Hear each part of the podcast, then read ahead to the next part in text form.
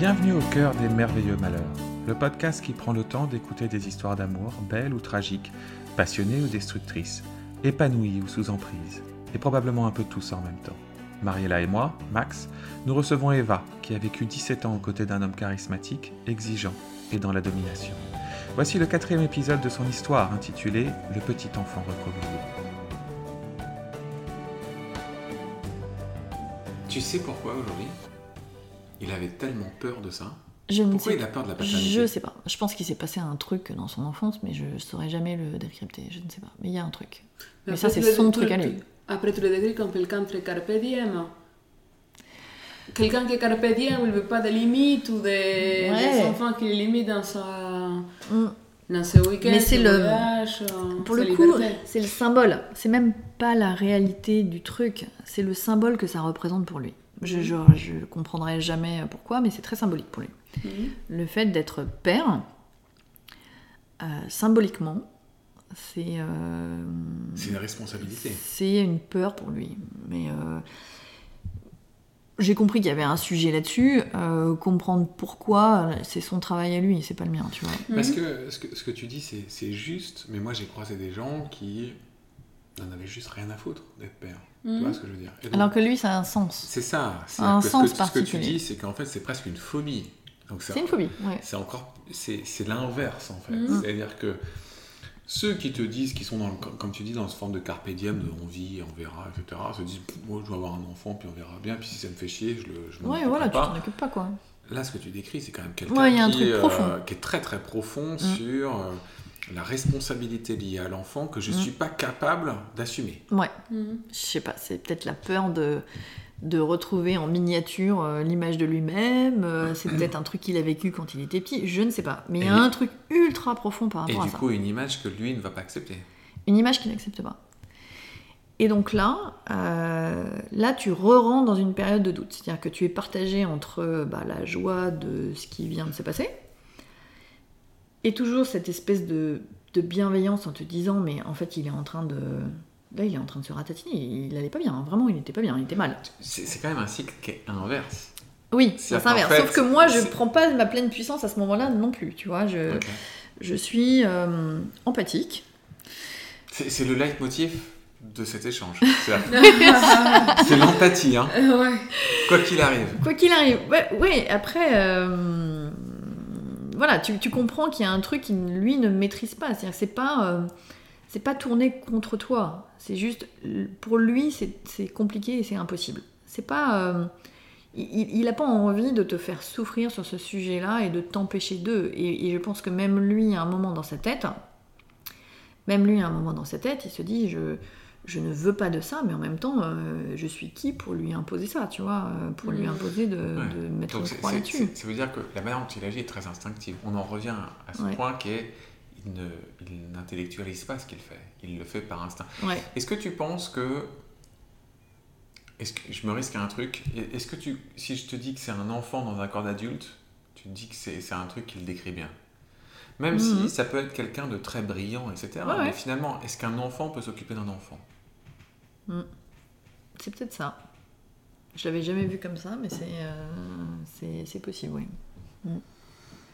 Mais je pense que c'est aussi le côté, quand tu es un enfant, tu es attaché toute la vie avec quelqu'un. Il avait quand même une autre fille en même temps qu'il ne savait pas trop. Hmm. Il avait peut-être d'autres filles ou je sais pas. Mais un enfant, ça marque vraiment un, un attachement qu'il n'avait pas avant. Mais c'est. euh, je ne sais pas si c'est. euh, s'il l'a perçu comme un élément qui allait l'empêcher d'aller au bout de son rêve à lui, et dans son rêve à lui, il n'y a pas de place pour un enfant parce que. Parce que, euh, parce que ça nécessite une certaine stabilité et que lui veut pouvoir changer de vie à tout moment, je pense. Mhm. Ou si c'est plus symbolique et plus profond que ça. Si c'est. euh, ouais, ça renvoie à quelque chose de beaucoup plus symbolique que, que la réalité même d'avoir un enfant. Parce que, comme tu le disais, si t'as pas envie de t'en occuper, euh, bah, tu te prends pas la tête. hein. Tu fais un enfant. et Tu fais puis un enfant et puis tu t'en occupes pas, et puis basta. hein. Donc, euh, donc, non, il y avait un truc beaucoup plus profond que ça. Euh, et là, on passe dans la phase où tu es enceinte. Ouais. Qu'est-ce qui se passe? La grossesse. Nouveau chapitre. Là, donc moi, je, j'intériorise quelque part le, le- le- le- la joie de découvrir que je suis enceinte. Et je vois à côté, euh, finalement, mon, mon partenaire, hein, qui est encore pour moi euh, ma moitié de vie, enfin la personne avec qui j'imagine euh, le reste de ma vie. Je fais une parenthèse, tu le considères comme ton mari? Au Ah. sens. euh, Alors, pas, pas, pas au sens religieux du terme, ni au sens Non. civil, mais au sens, si tu veux, c'est. Alors, je, je me permets une parenthèse. Moi, j'ai été marié, donc Mm. euh, je considérais. euh, je le suis plus, mais je considérais mon ex-femme comme, comme tu viens de le dire, ma moitié. Mm. C'est la personne avec laquelle tu construis ta vie et tu ne vois pas de fin à ça. moi j'ai pas été mariée, j'ai pas été euh, paxée, euh, donc je le... Ah, vous n'avez même pas été paxé non, jamais. Il y a une raison. Il y a une raison qui est cette espèce de peur de l'engagement et il y a euh, ce côté ultra euh, symbolique de dire euh, devant témoin euh, cette femme est la femme de ma vie tu vois. Ça j'ai jamais eu droit à ça en fait. Et je pense que même moi je m'étais dit j'en ai pas besoin. Parce que bon on vit ensemble on fait tout ensemble on est comme des maris et femmes. Mais t'as pas ce côté symbolique de j'ai- dit devant tout le monde que je l'aimais Parce que tu que- penses que tu le méritais pas ou que tu n'en avais pas ah, besoin? moi, moi, j'ai compris maintenant que j'ai toujours pensé au fond de moi que je le méritais pas. Moi, j'ai jamais eu de. J'ai jamais eu de geste vraiment très euh, romantique. Parce que au fond de moi, j'ai toujours euh, imaginé que j'avais pas le droit à ça. Et si je suis allée vers ce genre de personne, c'est le genre de personne qui n'allait pas m'offrir ça.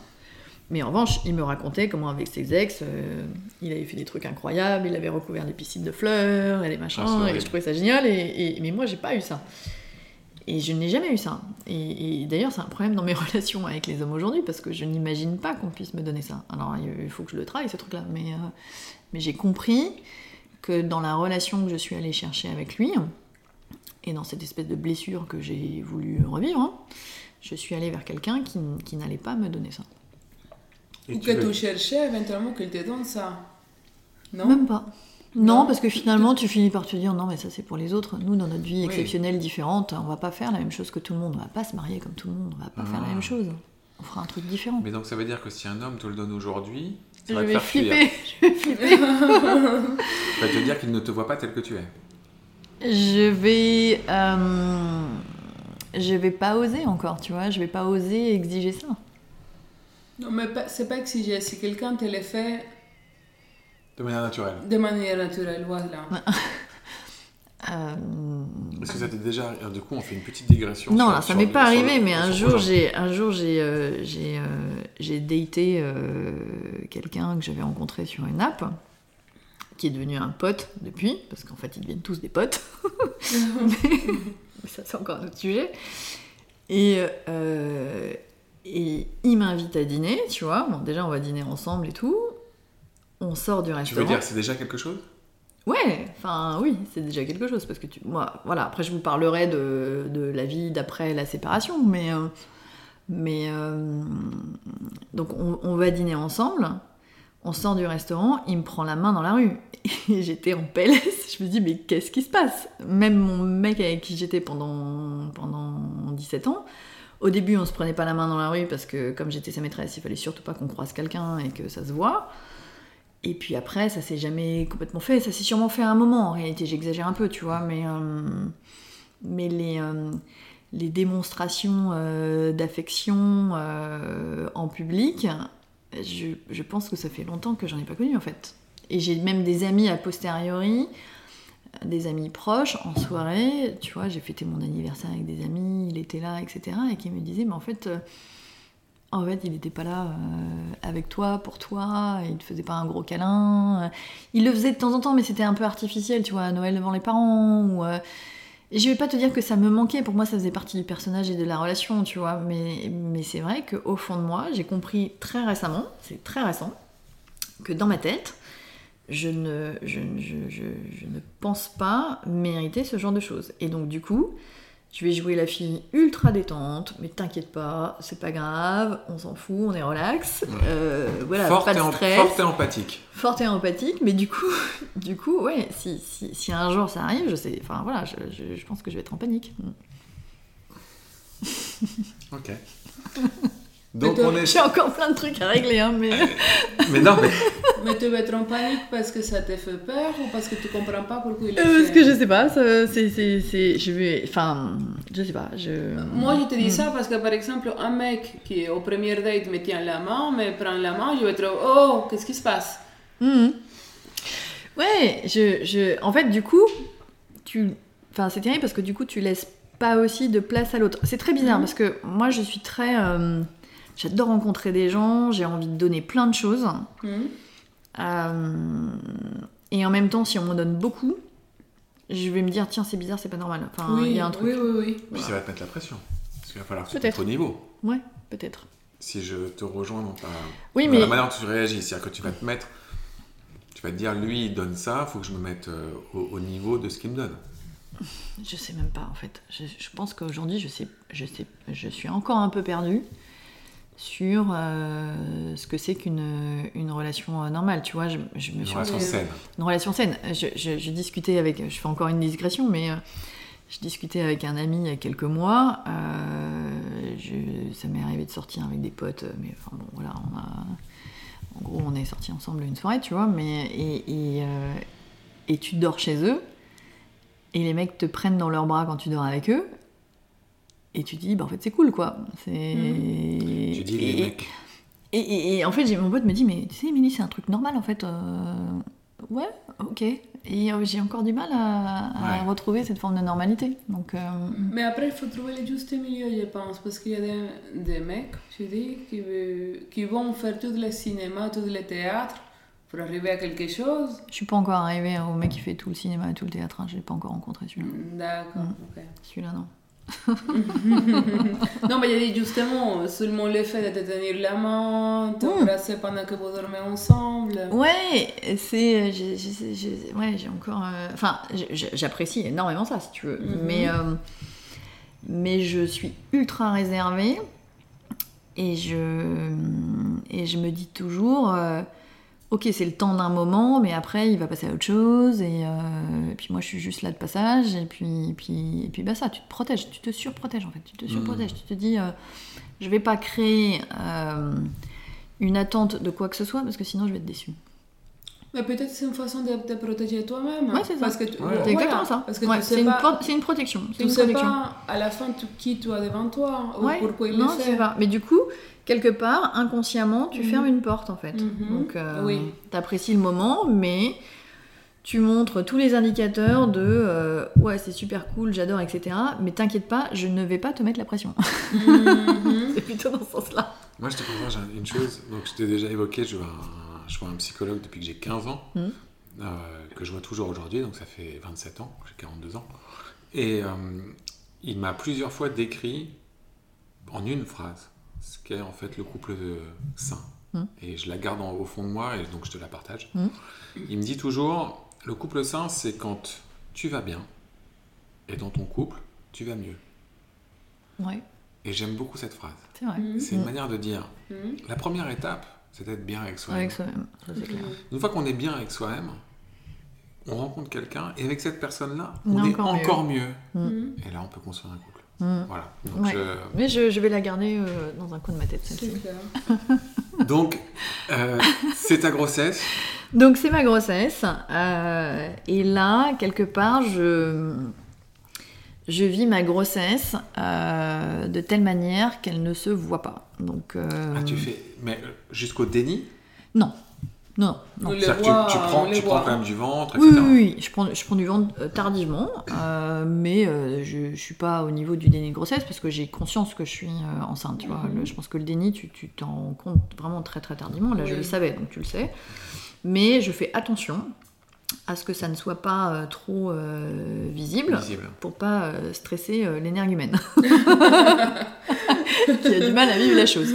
Et, et- Mais et- donc, tu continues à vivre ta vie bah, en fait, sans- sous son regard. C'est-à-dire que c'est. Oui, mais alors attends, avant même ça, il y a quand même la période où tu es enceinte, mais potentiellement il y a un retour arrière possible. Oui, c'est terrible. Euh, et là, euh, je, enfin, quelque part, je, je, je me, enfin, je, je peux pas me mettre à la place de toutes les femmes qui ont avorté, etc. Mais euh, et, et peut-être que ça va paraître horrible ce que je veux dire, mais à un moment, tu finis par douter. Et tu te dis, mais est-ce que j'en ai réellement envie de cet enfant? Est-ce que je ne suis pas en train de mettre en péril ma vie de couple? Je vois l'état dans lequel euh, ça le met. Et un jour, je, et, donc, euh, je ne me rappelle plus des, des- des des trucs, mais euh, au bout de 6 ou 7 jours, je crois, on est allé voir un, un gynéco. Et, et je sais plus pourquoi. Enfin, un, un- un moment, je, je- je- je discute avec lui, je vois vraiment qu'il est mal, et, euh, et je lui dis cette phrase, et je lui dis, mais tu sais, pour l'instant, il n'y a rien qui est scellé dans le marbre. C'est-à-dire qu'on a encore toutes les options possibles. Et à ce moment-là, il me dit un truc qu'il m'avait jamais dit. hein. Il me dit, mais. euh, et je, et je lui dis, mais tu sais, il n'y a, il y a encore rien qui est fait. T'inquiète pas, il n'y a rien qui est fait. On peut encore euh, réfléchir. À ce moment-là, parler. de combien de temps? Bah, je- quand j'ai fait mon test, c'était trois semaines, donc euh, je sais plus euh, quel est le truc, mais euh, c'est assez rapide après, hein, tu- il faut se décider tout de suite. Mais, donc quasi immédiatement, je lui dis, mais tu sais, tout n'est pas décidé encore, on peut en parler, etc. Et je me souviens, il m'a dit à ce moment-là, on, on était dans la chambre, j'ai encore l'image du petit enfant recroquevillé, mais... Et il me dit, mais avec toute la, sincé- la sincérité possible, il me dit, c'est la, la- la- presque la plus belle preuve d'amour que tu aies pu me donner, de, de- de- de- juste de me considérer moi dans mon, dans, mon, dans mon angoisse, dans mon truc, et de, et de me dire, mais, mais t'inquiète pas, il n'y a, il y a rien qui est décidé encore, on va en parler, et puis on verra le choix qu'on Ça fait. veut dire que c'est quelque chose de très intrinsèquement Ah mais profond chez, chez lui. c'est extrêmement profond. C'est pas un caprice, tu vois. C'est pas euh, c'est pas un caprice égoïste. Il est vraiment à ce moment-là, je pense qu'il est vraiment extrêmement torturé. Et même moi, je suis extrêmement touchée par ce qui se passe en fait. Et euh, mais du coup, toi, Mais la carapace qui tombe, quoi, à travers ouais, ça. la carapace tombe complètement. C'est plus le, le, le- le mâle alpha dominant. C'est euh, le petit enfant euh, recroquevillé qui a réellement peur, quoi. Qui a très très peur. Et, et- et- et moi, ça me fait mal de voir ça. Et, euh, et je repense à ce qu'on a construit ensemble, ça fait quand même un moment qu'on est ensemble, etc. Et je me dis, euh, ce choix-là, c'est pas un choix juste égoïste pour moi, c'est, c'est- ça va nous impacter tous les deux, donc il faut qu'on prenne en compte. euh, Tous les trois. ouais, mais à ce moment-là, je pense à deux. Je pense pas encore à trois. Je pense pas encore à trois parce que je, je- dans ma tête, je, tu vois, je, je rationalise le truc, je, voilà, je, tu te détaches, en fait, je me détache. Mhm. Mais je le, je le vois qui est vraiment, euh, qui est vraiment pas bien. Et il m'a dit, mais vraiment, je, le revois encore me dire ça, en me disant, mais c'est, euh, la plus belle preuve d'amour que tu m'aies donnée, euh, juste de, me considérer, moi aussi, dans ma souffrance. Euh, sauf qu'après, ça te fait énormément douter. C'est-à-dire que je me souviens, je suis allée voir, c'était pas vraiment une coach, mais bon, je, voyais une nana, et, je lui ai parlé du truc, et je lui ai dit, bah voilà, écoute, voilà, je suis enceinte, elle était très contente pour moi, et je lui ai dit, écoute, je sais pas encore, je, je, je suis pas sûre, euh, j'ai j'ai fini par douter, tu vois, je me suis dit, bon, je garde, Comment je tu garde fais pas. la différence entre la mécanique d'emprise, Oh là, tu penses plus à l'emprise, là. Ouais. Parce qu'en fait, la- l'emprise, je l'avais pas euh, matérialisée la à cette époque-là. manipulation quelque part c'est Ouais, de mais à dire- ce moment-là, j'étais pas mais dans là, le- il est tellement dans les côtés empathie, euh, tu me comprends. Mais- nanana, que tu. Ouais, mais tu vois, je te parle d'emprise, mais j'ai posé ces mots-là bien plus tard.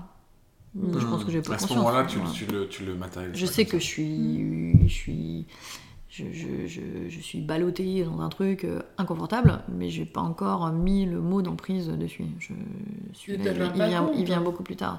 Tu te rends compte qu'il y a un truc qui déconne. Tu te rends compte que c'est pas euh, quelque part, tu sens que t'es pas aligné avec la situation et, euh, et au fond de toi, il y a un truc qui va pas quoi.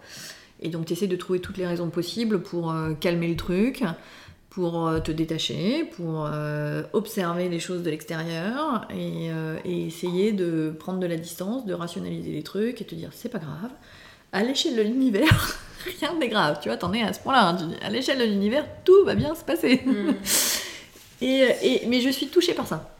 Je suis touchée par ça à tel point que je finis par vraiment euh, douter. Mais en revanche, je suis incapable au fond de moi d'être responsable de,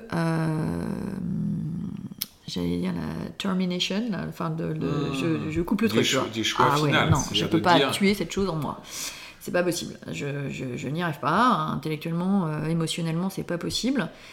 Et donc, c'est très bizarre ce que je vais dire, mais tu finis par espérer que le truc il s'arrête tout seul sans que tu aies rien à faire. Tu- et- Est-ce que tu penses pas Mhm. que le, le- finalement la, la fin de ton histoire et le moment où tu prends conscience de tout, c'est ce moment-là? Non. C'est plus tard. C'est plus tard, ok. C'est plus tard. C'est plus tard parce que je suis encore dans le dans l'idée que euh, Il va se on est ensemble, on est en train de passer une épreuve. On va passer cette épreuve ensemble comme on en a passé d'autres. Je suis, je suis en mode. euh, parce qu'à chaque fois qu'on a passé une épreuve, en fait, j'avoue que moi j'ai passé une épreuve, mais il en- je me suis dit, mais lui aussi il passe les siennes en fait. Et à chaque fois, je me suis dit, on a eu toujours l'intelligence de trouver des, des solutions à nos trucs. Et j'avais eu cette discussion aussi avec un ami. C'est euh, les couples. Enfin, on n'était pas très nombreux dans notre cercle d'amis à avoir un couple qui ait duré plus d'une dizaine d'années. Et on a tous nos problèmes et nos trucs, nos, nos bas, nos doutes, euh, nos trucs de tiens, ça fait 10 ans qu'on est ensemble, et puis on a peut-être envie de vivre notre vie avec d'autres gens, d'expérimenter d'autres trucs. Mais euh, tu te dis, on prend le recul nécessaire et on se dit, on va trouver une solution au problème. Et là, moi, je m'étais dit, on va trouver une solution au truc. J'en étais à ce stade-là. Mais je te dis ça pour deux raisons. La première, c'est que la façon dont, tu, dont je perçois ce que tu me racontes, c'est Mm. que tu as toujours toi trouvé des solutions. Hum, oui. quelque part, je l'ai jamais vu lui, ou en tout cas dans la manière dont tu le racontes, euh, dire bah voilà la solution c'est ça, ou je vais changer ci, ou je vais m'adapter. C'est toi qui qui t'adapte, qui accepte, qui prend sur toi, etc. Mais si, ouais, mais si tu regardes le truc de l'autre côté, tu te dis, il y a quelqu'un qui veut vivre autre chose, mais en réalité, il est jamais parti. Et puis Oui, mais finalement, il. pas. Ouais, mais et puis finalement, il compose aussi avec la vie qu'il a. Donc, je m'étais toujours dit, moi, quelque part, euh, une vie à deux, c'est des compromis des deux côtés. Je, je vois ce que je subis moi, Mhm. mais qui je suis pour imaginer ce qu'il subit lui dans cette relation-là. C'est- elle en même temps qui acceptait de se mettre dans. C'est toi qui a. J'ai accepté ça, et lui, de l'autre côté, a accepté aussi une situation où il reste avec moi, et puis il gère d'autres trucs à côté. Enfin, tu vois, quelque part, chacun son. C'est zone d'acceptation. Ouais, chacun sa zone d'acceptation et son truc, parce qu'il aurait pu partir aussi. Mais dans ce que tu racontes, là, tu as un moment de rupture qui est quand même très fort. C'est-à-dire que là, il y a une, un troisième personne qui rentre en jeu. Ouais.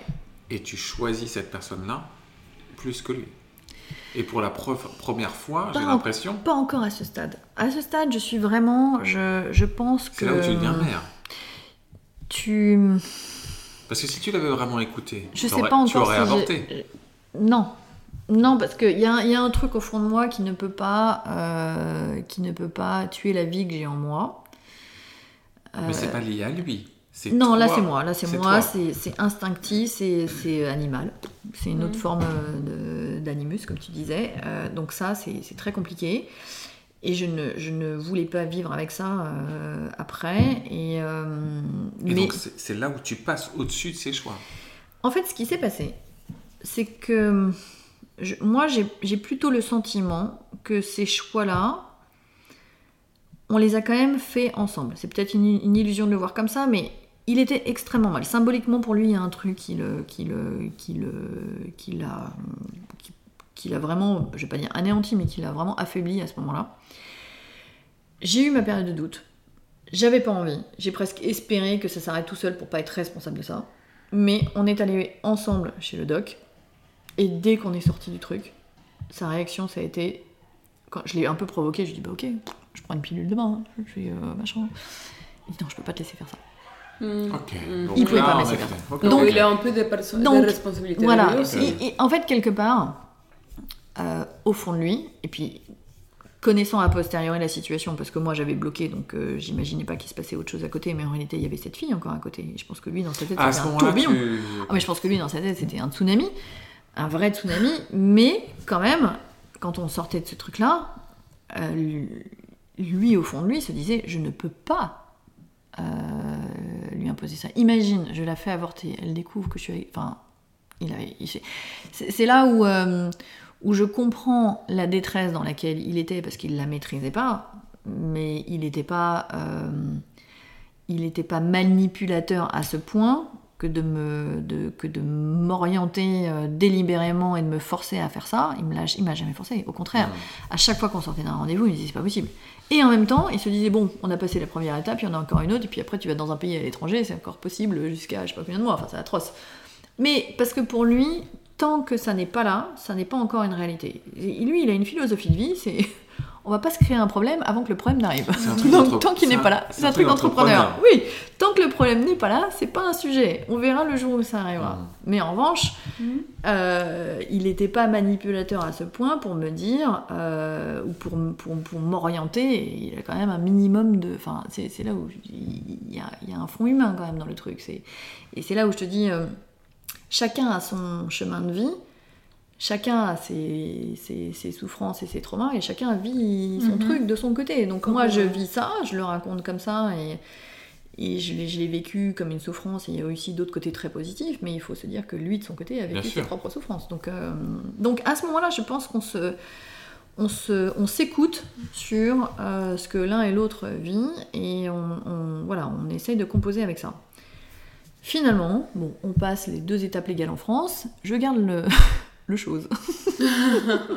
Mais je fais hyper attention, grâce à mon empathie, je fais attention à ce que ce ne Ouais, soit pas physique, tu veux dire. omniprésent, visible, et j'en fais pas tout un pataquès, quoi. Donc euh, je suis pas là en train de dire à tout le monde, euh, donc je le dis pas à mes potes, j'appelle ma mère, qui est, enfin je lui envoie un SMS, elle est ravie, je le dis à une de mes sœurs qui, qui me suivait sur le truc. euh, Mais tu veux dire, elle est ravie, c'est-à-dire que ta mère te répond par SMS, je suis ravie ou bah, je lui envoie un truc, mais non, mais je lui avais envoyé un truc le soir même du test euh, à minuit, tu vois, donc Ah. elle n'allait pas m'appeler, quoi. Donc, euh, bon, après, on a certainement dû s'appeler, je m'en souviens plus, mais. euh, mais euh, parce que moi j'avais déjà préparé mes parents en leur disant euh, vous n'aurez pas de petits enfants en tout cas pas chez moi mais- D'accord. Et ils, m'ont jamais euh, mis la pression là-dessus hein. ils m'ont ils m'ont dit écoute euh, on, On respecte. on- on aura ce qu'on aura hein. on s'en fout c'est ta vie hein. donc euh, enfin je pense qu'ils en avaient envie mais c'est pas tu vois j'ai jamais eu de pression euh, Mhm. jamais eu de pression de mes parents sur quoi que ce soit donc euh, là-dessus euh, non et, euh, et tu donc le là comme j'ai pas de pression ou du désintérêt? Non c'est pas du désintérêt C'est du euh, on n'est pas intrusif tu On n'est pas intrusif, Non. on est Bah, c'est plutôt cool, hein. C'est Ouais, plutôt Ouais, ouais, bien. non, mais c'est je- cool, c'est cool, c'est cool. Ils Là-dessus, Oui, ils sont, hein. euh, moi, ils m'ont toujours, voilà, ils ont toujours. euh, Au lieu de mettre la ils pression. ont ah jamais été non. intrusifs dans mes choix, ben, jamais, jamais, jamais. Bah, mon frère n'a pas d'enfant, ils n'ont jamais euh, critiqué mon frère parce qu'il n'a pas d'enfant. C'est comme Mhm. ça, c'est c'est sa vie. Ils sont très respectueux là-dessus, je trouve. Ok. Et c'est pas du tout du, du désintérêt. Et, euh, et donc le truc se passe. Donc là, bah, tu sais, au début, ça se voit pas trop. Hein, euh, ça se voit pas trop.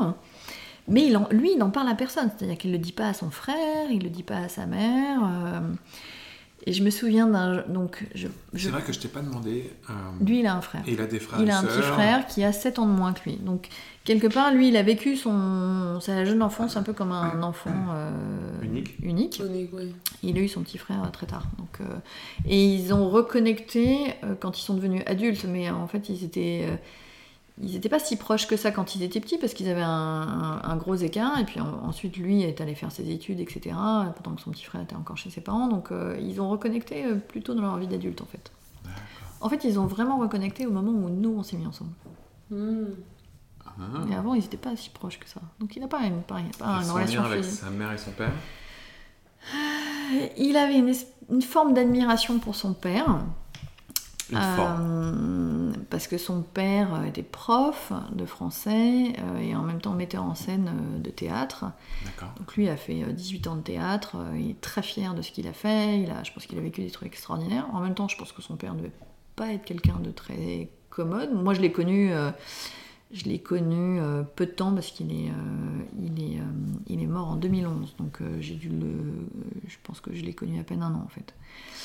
Et sa mère, euh, bah, sa mère, c'est euh, donc il s'est beaucoup occupé de sa mère quand euh, elle a perdu son mari. Puis à un moment, ils se sont brouillés, et puis ils se parlent plus. Enfin, il voilà, il a pas un sens de la famille non plus ultra, ultra Développé. développé. Mhm.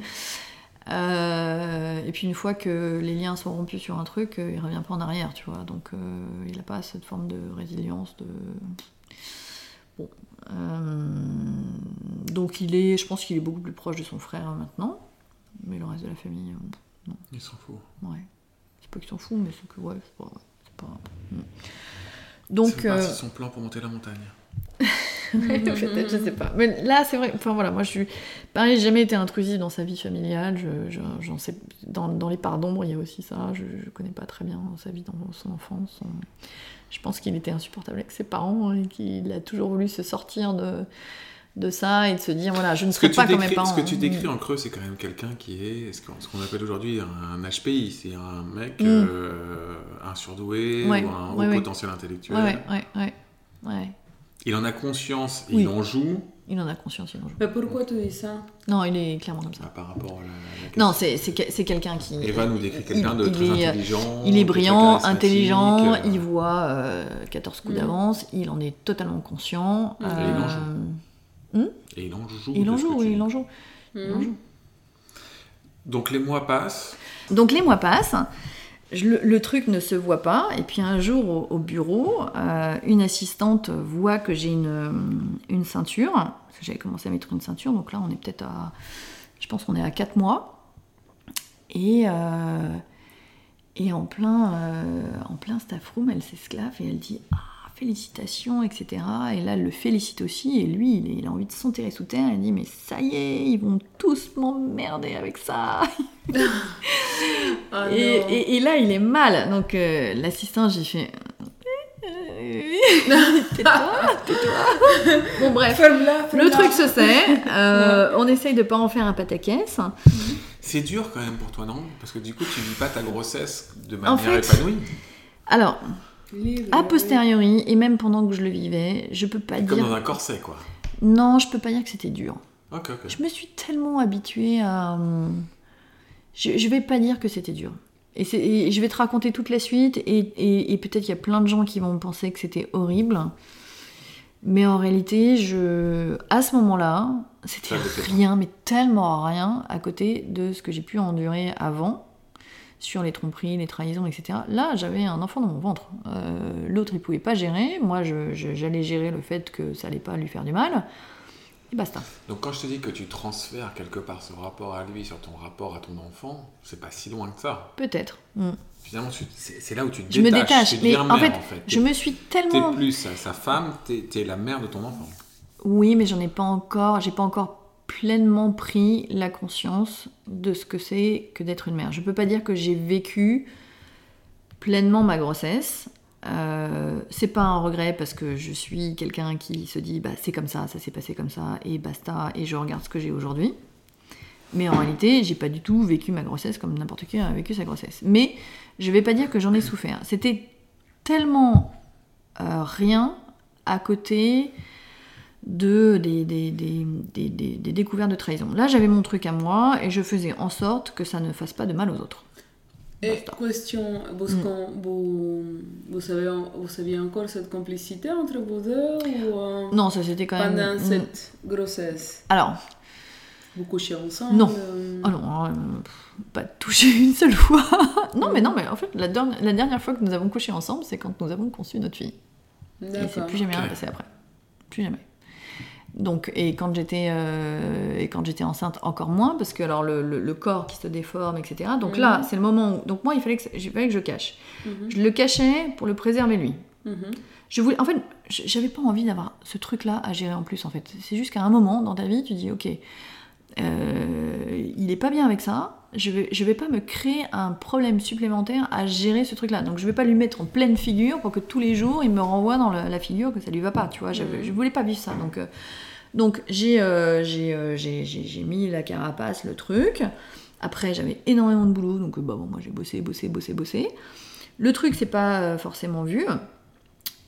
Je, je, je- je mettais un t-shirt pour dormir le soir parce que bon, je vais faire une grande révélation sur ce podcast, mais je dors nue depuis des années. et là, et là j'ai mis un t-shirt pour dormir pendant toute ma grossesse quand même. Parce que tu n'assumais pas ton bide, c'est ça? Parce que je voulais pas lui montrer mon ventre. Parce, Ouais. que, parce que je savais que ça le dérangeait. Donc euh, il n'a jamais touché mon ventre. Ah. Jamais, jamais, Mhm. jamais, jamais. Jamais. Mais les seins, il devient beau quand même. Hein. Mm, C'est pareil, il voulait Non. pas les voir. Non, non, même pas, tu vois. Tu te dis, tu vas dire ultra sexy. Non. ok. Donc, euh, non. Euh, donc, j'ai caché le truc. Et euh, à tel point, et lui, il en avait parlé à personne. Et, euh, et alors, alors c'est très bizarre cette période-là parce que tu, tu tombes enceinte et puis alors tout, tout, enfin pas tous tes amis, mais une bonne partie de tes amis, en tout cas des gens qu'on avait, peut-être qu'on n'avait pas forcément l'habitude de voir, mais qui te disent ah ben ça y est, tu vas avoir un enfant, mais ça y est, c'est la fin de ta vie, tu vas plus jamais sortir, tu vas plus faire ça. Et j'étais Ah, mais qu'est-ce que vous racontez? Mais, mais non, nous on est différents, ça sera pas comme ça. Et puis chacun vit sa vie comme il veut, tu vois. Puis vous avez une vie exceptionnelle. Et on avait. Bref, donc là, t'avais tous ces gens qui lui disaient mais t'auras plus de vie demain. Donc lui il était là. euh, Et là j'étais en train de leur dire mais taisez-vous, t'en sais rien, tu sais pas ce que sera notre vie, donc tais-toi. Et je l'ai pas imaginé comme ça. Et moi j'aurai ma vie à moi et basta. Donc là déjà, c'est, enfin socialement c'est vrai qu'il y a quand même un truc hein, euh, où les gens d'un seul coup te disent des trucs qui les font flipper. Toi, la balance entre quand est-ce que tu as des enfants et ah, t'as plus Voilà, et t'as des enfants, t'as pas d'enfants, on s'en fout que t'aies pas d'enfants, et tu vois, il n'y a, pas- y a, pas de- y a pas de règles là-dessus, tu vois, Mhm. mais euh, Mhm. bon, les gens jugent assez vite. Donc déjà, euh, j'essayais d'éliminer tous les, les, tous les gens qui pouvaient dire ce genre de choses. Au bureau, déjà, on a fait comprendre aux collaborateurs que bah, il fallait pas trop en parler. Sinon, t'es viré. c'est pas allé jusque-là, mais ça aurait pu. Et, euh, et donc voilà, je dors avec mon t-shirt, je fais hyper attention, etc. Et un jour, on va bruncher avec son frère. Évidemment, il l'avait pas dit à, son frère. Et moi, j'étais quand même enceinte de 5 mois, donc à 5 mois, ça se voit un peu quand même. il l'avait pas dit à son pas frère dit. au bout de 5 mois. Alors attends, on va bruncher. On était déjà assis, lui arrive un peu en retard. Je me lève pour aller aux toilettes. Il voit mon ventre et il fait What? Donc là, petit malaise, tu vois, mais t'en as pas parlé Et puis moi, je, je l'ai pas dit parce que tu vois, c'était pas. Tu vois, je me dis, bah, il faut que. Enfin, tu vois, je vais pas prendre les devants parce que sinon il va mal le prendre, etc. Bon, bref, bon, voilà. Euh, un mois plus tard, euh, parce que son frère sortait avec une fille qui est devenue une très bonne amie à moi, on sort. Là, elle voit, j'étais enceinte de 6 mois, elle fait What?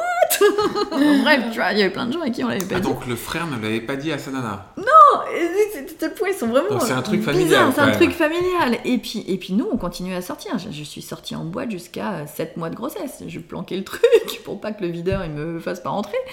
Mais je, n'ai jamais changé ma vie pour ça. J'ai- La voilà. warrior. Donc, la warrior. Mais en même temps, moi, j'ai- eu une énergie de dingue, une patate de dingue, donc ça ne me gênait pas. En revanche, c'est vrai que de temps en temps, tu vois, après une journée de boulot, euh, des week-ends de sortie, etc., je rentrais chez moi, je me mettais euh, dans mon lit et je m'étais dit, mais il va peut-être falloir que je commence à parler à, Hmm. à mon enfant. Parce qu'à un moment, tu n'arrives même plus à avoir le temps pour ça, en fait. Mm. Et c'est là où je me dis, il y a juste un truc dans ma grossesse, c'est qu'à force de le cacher, et de Tu te l'es caché à toi-même. tu finis par te le cacher à toi-même et tu finis par, euh, par euh, trouver à peine le temps en fin de journée de te dire bah, je vais prendre le temps d'eux. Et je l'ai Ouais. jamais complètement fait. Et, euh, et c'est vrai que si c'était à refaire, bah, il y a plein de manières de vivre le truc, de- d'intégrer ça, de commencer à communiquer. Bon, moi, j'ai pas du tout fait ça. Donc, de temps en temps, intérieurement, j'étais là, bon, euh, hello. Il est 22h. on va peut-être se parler. Qui es-tu? Comment t'appelles-tu? Comment t'appelles Je suis là. Je suis là, je suis ta mère. donc voilà, tu dis, bon, peut-être que c'était un peu expédié. Tu vois, ça passe vite hein, quand même. euh, Neuf fois, ça passe super vite. Et donc tu dis, bon, hello, sous ton, sous ton t-shirt là.